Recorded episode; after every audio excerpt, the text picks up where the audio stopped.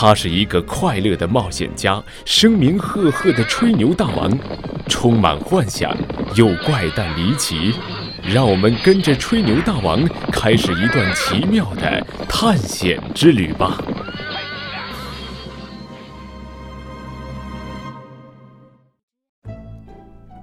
狼拉雪橇，以后的道路就比较顺畅了。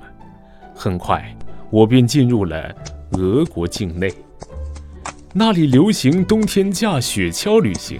我骑着马，多少显得有些另类。而我这个人一向是比较入乡随俗的，于是我买了一架小雪橇，套上我的马，驾着它一路驶向圣彼得堡。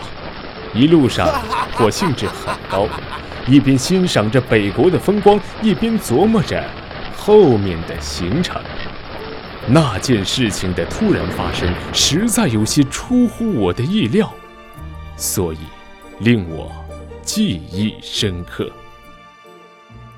虽然因为时间太久，具体的地点我已经不大清楚了，不过我敢肯定，那是在一座浓密阴森的树林里。我正驾着雪橇在树林中穿梭，我的马突然昂起头，大叫了一声，接着便玩命地奔跑起来。发生什么事情了？我坐直身子，四处张望。天哪！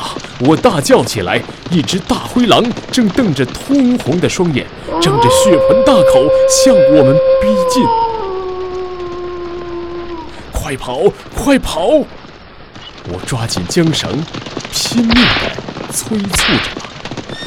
可是，眼看他就要追上来，我却想不出办法来摆脱他。不管。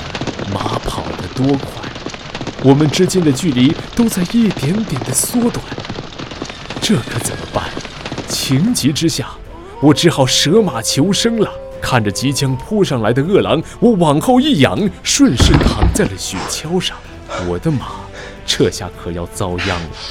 不出我的意料，这只饿狼径直地从我的头顶上窜了过去，一下子扑到了马的身上。马的屁股就这样被它活生生的一口吞了下去。可怜我的马，在疼痛和恐惧的双重折磨下，跑得更快了。我再一看，不禁倒吸了一口凉气。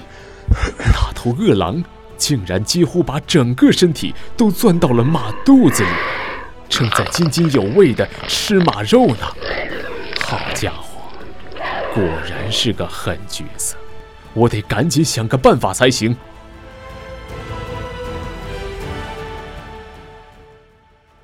立刻挺身而起，扬起马鞭，照着狼的屁股死命的抽打起来。